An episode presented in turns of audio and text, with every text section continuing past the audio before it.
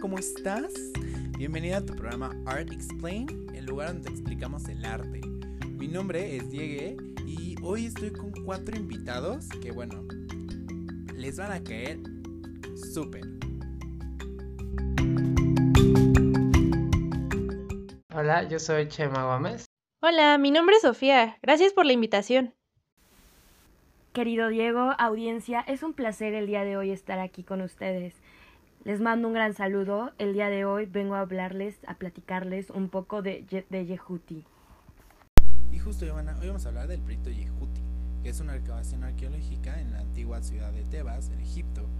Dos datos interesantes. Yehuti tiene relación con el dios Thoth, que es el dios de la sabiduría egipcia, y aquí nace el libro de los muertos. Esta sociedad nace en la dinastía 18 con una población llamada Hixas, datos interesantes, faraones y capataces llevaban las construcciones y un cuerpo protegía a la sociedad, eran llamados Medjay.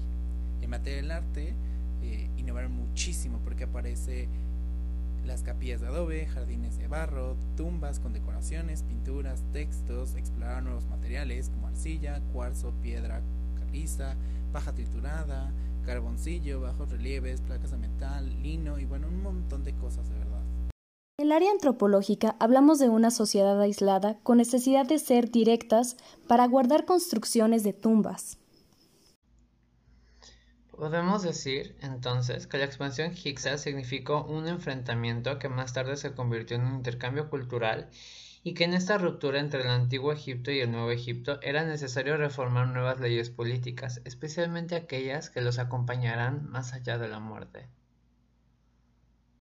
En la parte arqueológica podemos encontrar que los artesanos dedicados a la construcción y decoración de tumbas recibían casas, que los patios enfrente de las tumbas durante la dinastía XII tenían jardines.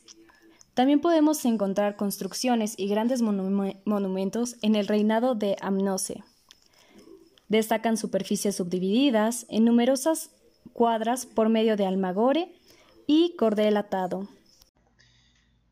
Ubicada en Tebas, territorio dentro del antiguo Alto Egipto, en la orilla occidental, cerca de las ciudades de Coptos, Edfu y Heliacópolis.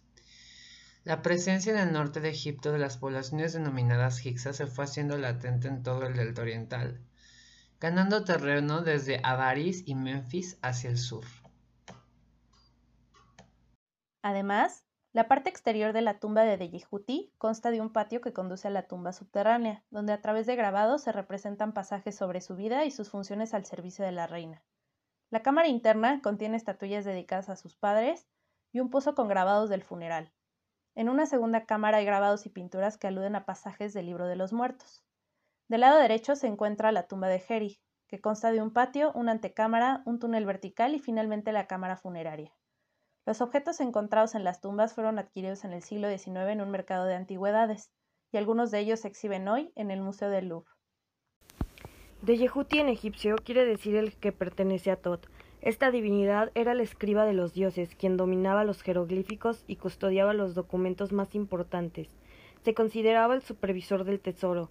Él era quien controlaba todas las piedras preciosas del templo de Karnak y quien se encargaba de llenarlo con toda clase de productos. Además registraba diferentes productos que llegaban de las tierras extranjeras como tributo anual, así como lo que, los gobernadores de Egipto le entregaban. Se encargaba de registrar los productos de los Shazú, poblaciones seminómadas de la región de Palestina, y el oro de los Aumú, semitas. Además desempeñó también el cargo de supervisor de trabajos en numerosas construcciones. Se encargó de los trabajos en la barca del Niro, Hat Amón y de diversos trabajos de el Bahari y Karnak, donde realizó trabajos en diferentes puertas, obeliscos, altares y capillas. El primero de estos templos cabe destacar la construcción de una gran capilla a la reina Hatshepsut.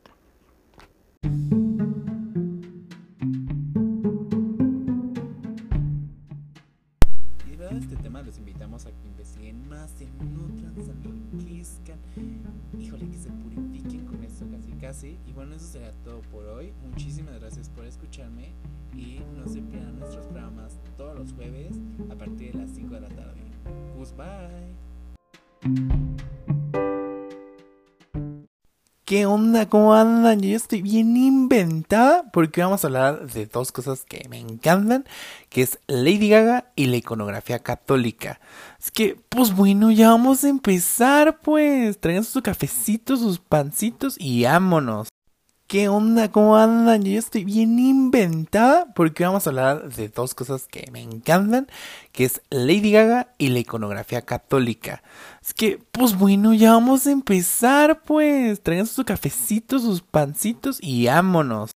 ¿Qué onda? ¿Cómo andan? Yo estoy bien inventada porque vamos a hablar de dos cosas que me encantan, que es Lady Gaga y la iconografía católica.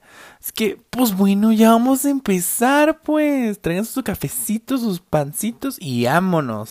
¿Qué onda? ¿Cómo andan? Yo estoy bien inventada porque vamos a hablar de dos cosas que me encantan, que es Lady Gaga y la iconografía católica. Es que, pues bueno, ya vamos a empezar, pues. Traigan sus cafecitos, sus pancitos y vámonos. ¿Qué onda? ¿Cómo andan? Yo estoy bien inventada porque vamos a hablar de dos cosas que me encantan, que es Lady Gaga y la iconografía católica. Es que, pues bueno, ya vamos a empezar, pues. Traigan sus cafecitos, sus pancitos y vámonos. ¿Qué onda? ¿Cómo andan? Yo estoy bien inventada porque vamos a hablar de dos cosas que me encantan, que es Lady Gaga y la iconografía católica. Es que, pues bueno, ya vamos a empezar, pues. Traigan sus cafecitos, sus pancitos y vámonos.